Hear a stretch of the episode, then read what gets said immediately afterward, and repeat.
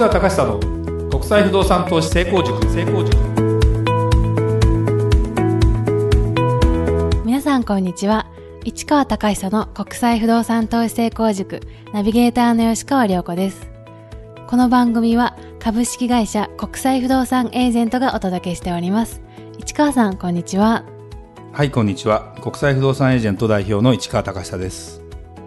あの私あのいろんな国に行ってるじゃないですか。はいで結構やっぱりその直行便に乗れる機会ってあんまなくてなんでかというと直行便が飛んでないというよりも直行便高かったりするので、あそうなんですね、うん、結構ね経由していくケースが多いんですよ。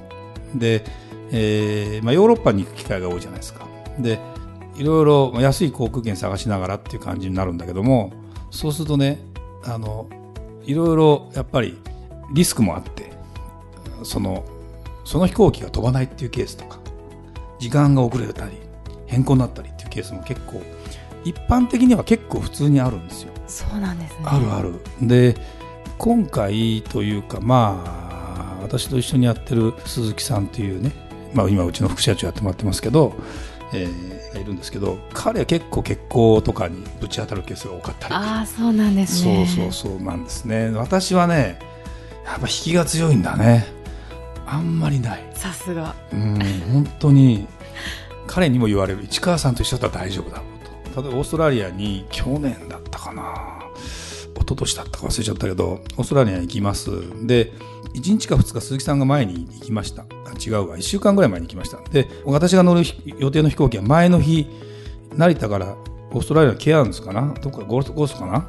行かなきゃいけないやつがエンジントラブルかなんかでグアムに着陸してあそうなんですね。そこで一泊してあの乗り換えていきましたみたいなでそれで鈴木さんから「市川さんこんなことあったから大丈夫ですか?」って来たけど別にあの翌日の飛行機がそうなることはないだろうと思いながら普通に行ったら普通に乗れて普通に着きましたみたいな感じだったの。でこれが一日ねずれてたらさ。違いますよね。そうそうそう。そんなことはねよくあったりして。まあこれだけ言ってる割にはまあゴルフも晴れ男でも私あるのでいっぱい行っててもほとんど雨に降られないみたいな感じ。まあ、収録日もいつも晴れてる。あイメージですそうだね。ね雨の収録ってないね。ないか僕晴れ男ですからね。これはねいいですね。そうなんです。もうびっくりするぐらいですよ。そこを狙っていけば。だからまあ引きが強いってのは結構大事でまあ運運がねいいかどうかっていうのは結構大事でやっぱり予定が狂っちゃったりするじゃない、まあ、予定が狂っても、まあ、狂ったことないことはないんだよ。慌てずにできることを対処してやっていけばそんなに難しくない。でその時だけは間違いなく英語も通じる。もうねそうなんね、根性出せば全然大丈夫。ってことは分かったのであんまそこらビビってないというかね。そんな感じなのでまああのあんまりストレス感じずにやれるようになりましたね、すごいですうんねまあこれもなんでしょうね。運ですかうねんまあ運はあるんじゃないですか。もうだから私とあ運いいいい方ですからね。これは本当に大切にしていきいきたいなと、そうですね、はい。それでは今日の番組始まりです。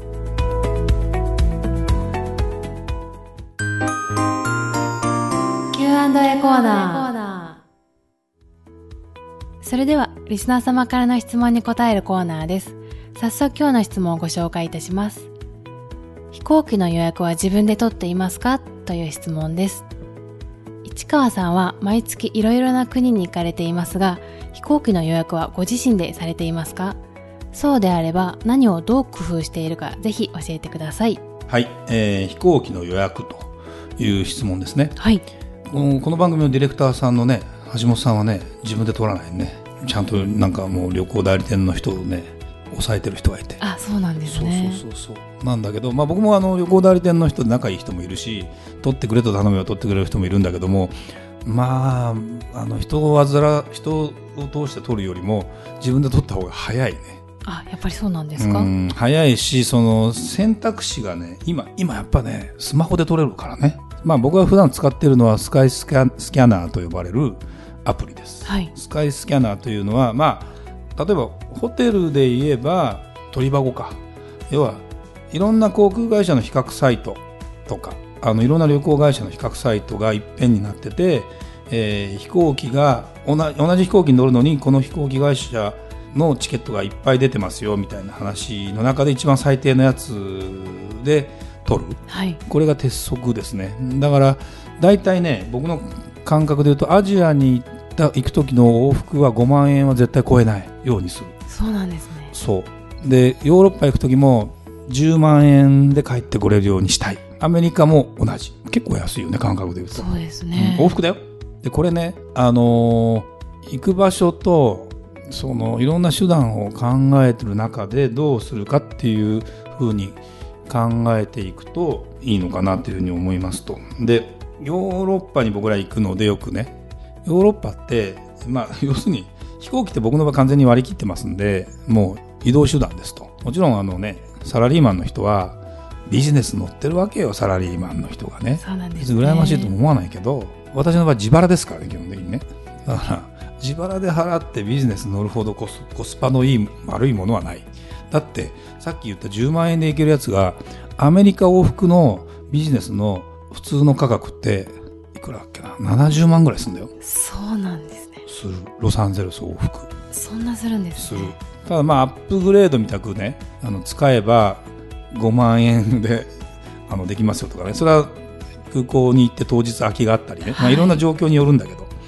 だから別にビジネスが嫌いなわけじゃないんだけどそのコストパフォーマンス考えるとさすがにそうも言ってらんない。まあ一番お得なのは世界周遊券っていうね世界周遊っていうのは、まあ、要するにユーラシア大陸、まあ、ヨーロッパからアメリカに渡って帰ってくるかアメリカに行ってからヨーロッパ行ってから帰ってくるかっていうそういうつつなぎの航空券なんだけどこれだと今言ったロサンゼルス往復ぐらいの金額で行けるんですよ。あのビジネスだと。ビジネスだと安くなるんですはい。でエコノミーだと40万ぐらいしちゃうから結局エコノミーだとバラバラ取った方が良かったりしてっていう感じになるのでなかなかねこれはねやっぱりコストパフォーマンスを考えながら取ると自分で取った方がいいです。で取り方の工夫はスカイスキャナーを見てえー比較していきます。で比較していくんだけどもそうだな。まあヨーロッパの場合は北回りか南回りかで違います。北回りって分かりますか？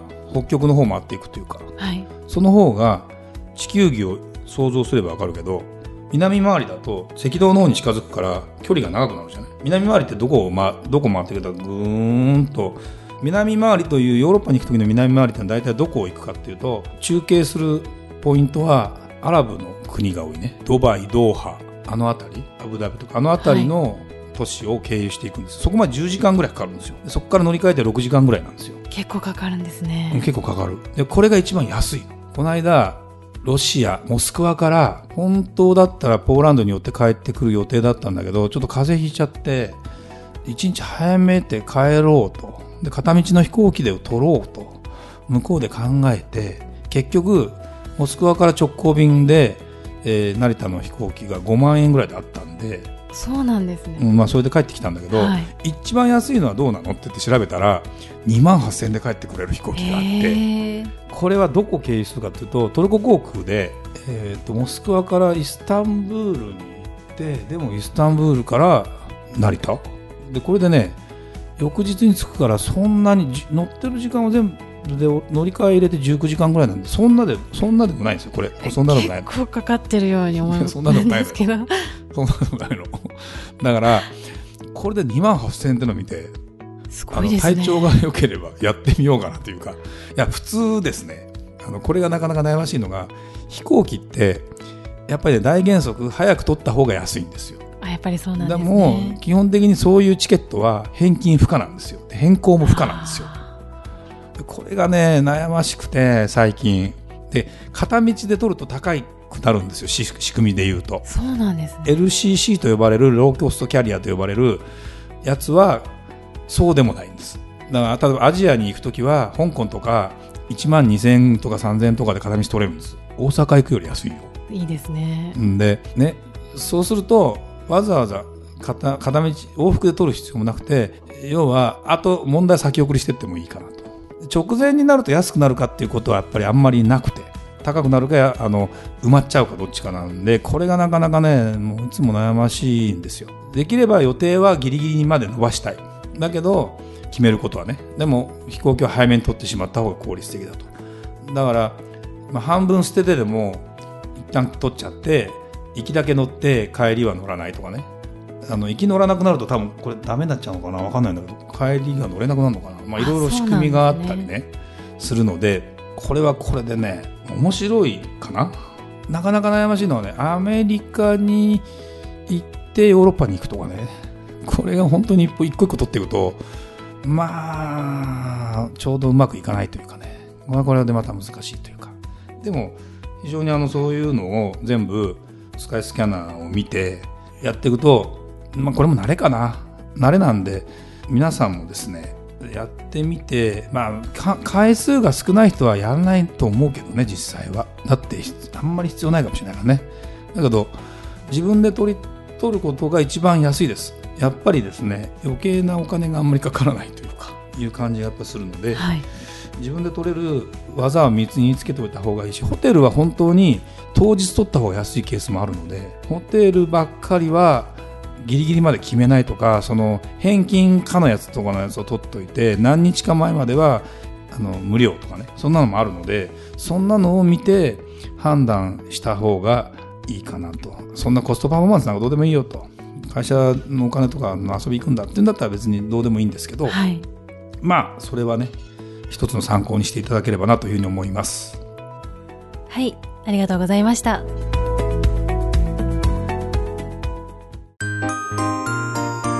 吉川亮子の調べてみました。吉川亮子の調べてみましたのコーナーです。今回も前回に引き続きテキサス州ダラスについて調べてみましたダラスという都市名ですが、第11代副大統領、ジョージ・ダラスにちなんで命名されたそうですね。えー、代表的な企業として、アメリカン航空やテキサス・インストゥルメンツなどの企業が拠点を置きます。また、あのおなじみのコンビニセブンイレブンの発祥地としても知られているそうです。あと、生活に関わることなんですが、市民の外食に費やす金額が他の都市よりも多く、比較的グルメな街としても知られています。人口に対するレストランの数がニューヨークの2倍と言われているそうです。最後にダラス日本人会のホームページを見つけたんですがなんかソフトボール大会や文化紹介やバザーなどの活動を行っているようでなんかすごい楽しいサイトでしたね。あのダラスにね行ってレストランのバリエーションが、はい、広がりましたね。そうなんですね。やっぱりいざとなるとダラスは何ですかっていうとステーキしかないんだけど、まあ、日本食レストランも結構増えたしあのそれ以外中華とかもちゃんと中国人がやってる中華ね。これがねオースチンに行って中華食べたら中国人がやってない中華だったからあそうなんです、ね、全然美味しくない。だけどアメリカ人はそっちの方がいいみたいとかね。田舎だからそんな感じなんだって、はい、オースチンの方が本当はあの繊細であってほしいと思ったんだけどやっぱり外人がちゃんと来てないとだめなんでだからどんどんやっぱり外国人にあれでしょうね開いてきたんでしょうね。で日本人も増えたから、はい、そういうイベントとかね活動とかもかなり暮らしやすくなってきてるんじゃないですかね。はい。では4回にわたりテキサス州を紹介してきましたが改めてアメリカって広いなと思いました。